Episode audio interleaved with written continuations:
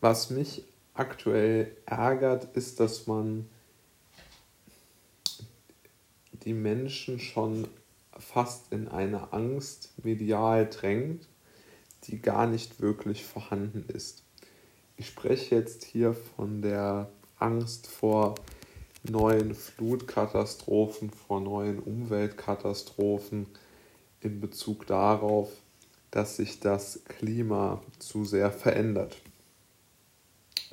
Und ähm, ich muss sagen, ich kenne persönlich jetzt niemanden, der jetzt wirklich ernsthaft jeden Tag Angst darum hat, dass jetzt eine, wie im Ahrtal äh, geschehen, Witterungsverhältnisse entstehen, die sein Haus oder seine Wohnung wegspülen. Ja? Also das ähm, habe ich jetzt persönlich noch nie gehört, dass Menschen so etwas denken. Wohingegen ist mir heute zufällig in die Hände gefallen ein Flyer äh, der IG Metall im Saarland, Saarlouis, ähm, die sich sehr verängstigt dahingehend gezeigt haben, dass 2025 das große Fortwerk in Saarlouis komplett, also zu 100 Prozent geschlossen werden wird.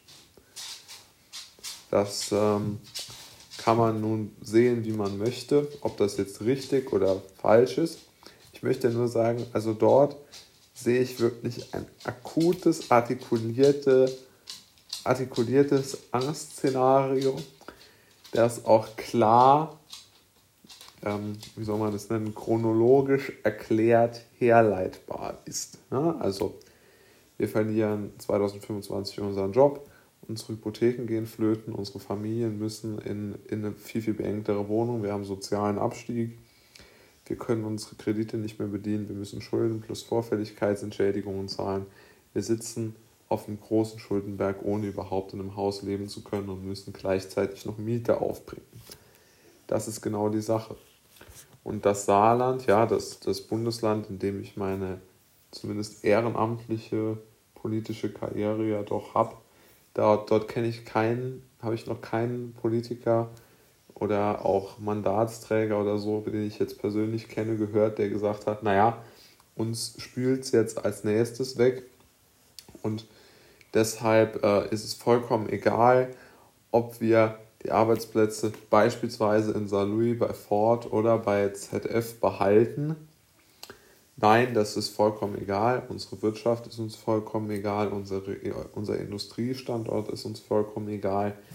Wir wollen die Emissionen einfach auf Null bringen und ähm, dann leben die Leute wirklich kurz ähm, halt an der relativen Armutsgrenze und das ist egal. Und ich muss schon sagen, alleine schon äh, dieses Szenario, zugegeben etwas überspitzt formuliert, bringt mich doch sehr stark zu der Annahme, dass es nun nicht wirklich so wahnsinnig sinnvoll ist, was insbesondere äh, immer wieder gefordert wird und in Einklang gebracht wird. Ja, also, es, also Windparks in Deutschland aufzubauen, wird kein Hochwasser, das jemals kommen wird, verhindern.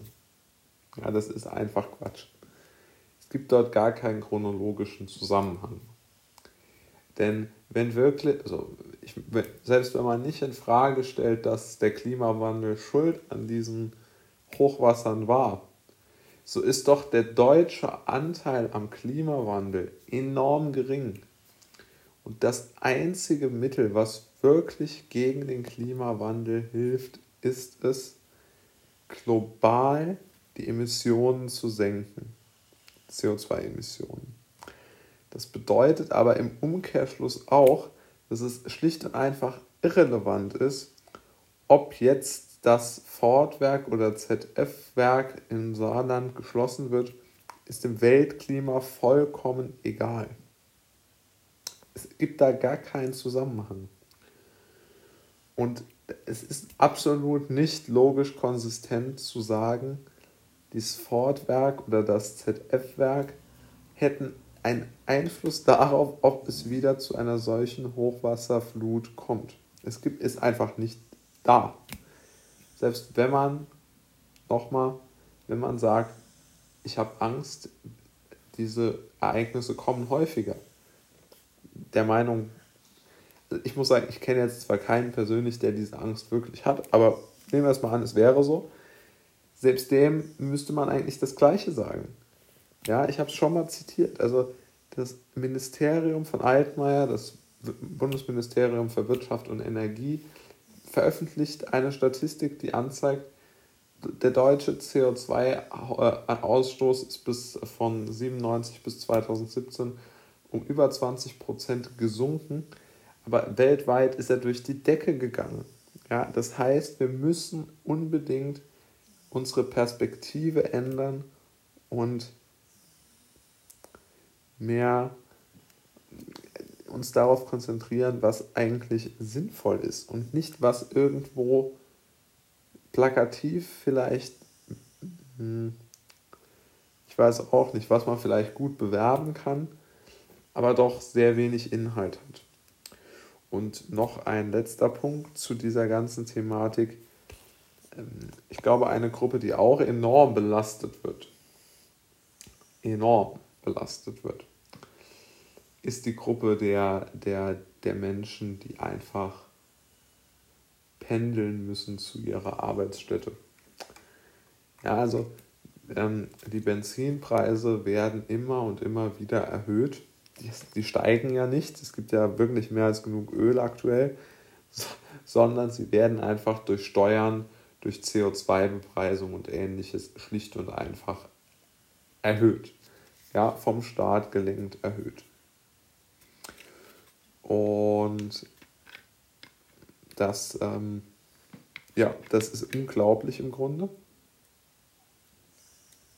Denn niemand fährt ja weniger oder muss weniger Auto fahren, um zu seinem Arbeitsplatz zu gelangen, nur weil es jetzt mehr kostet. Und diese höheren Kosten werden ja auch das Weltklima nun nicht retten. Also ist ja vollkommen klar. Selbst wenn jetzt der Pendler wegen, weil er sich die Spritpreise nicht mehr leisten kann, auf die Bahn umsteigt, hilft das dem Weltklima im Grunde genommen auch nicht.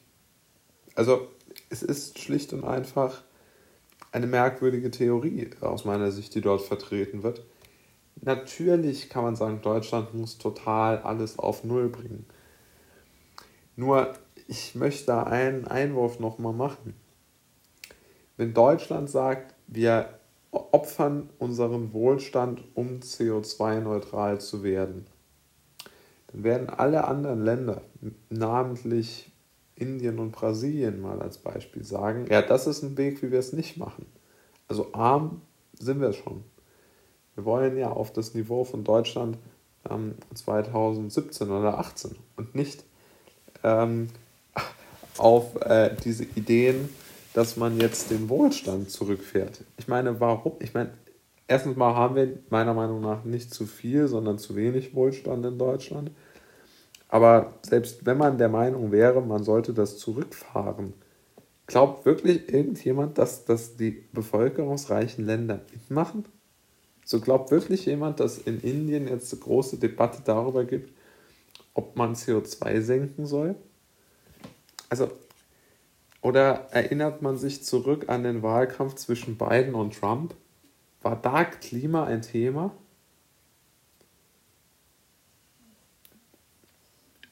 Also wie wir schon sehen, es ist wirklich eine diffuse Idee einer Weltverbesserung.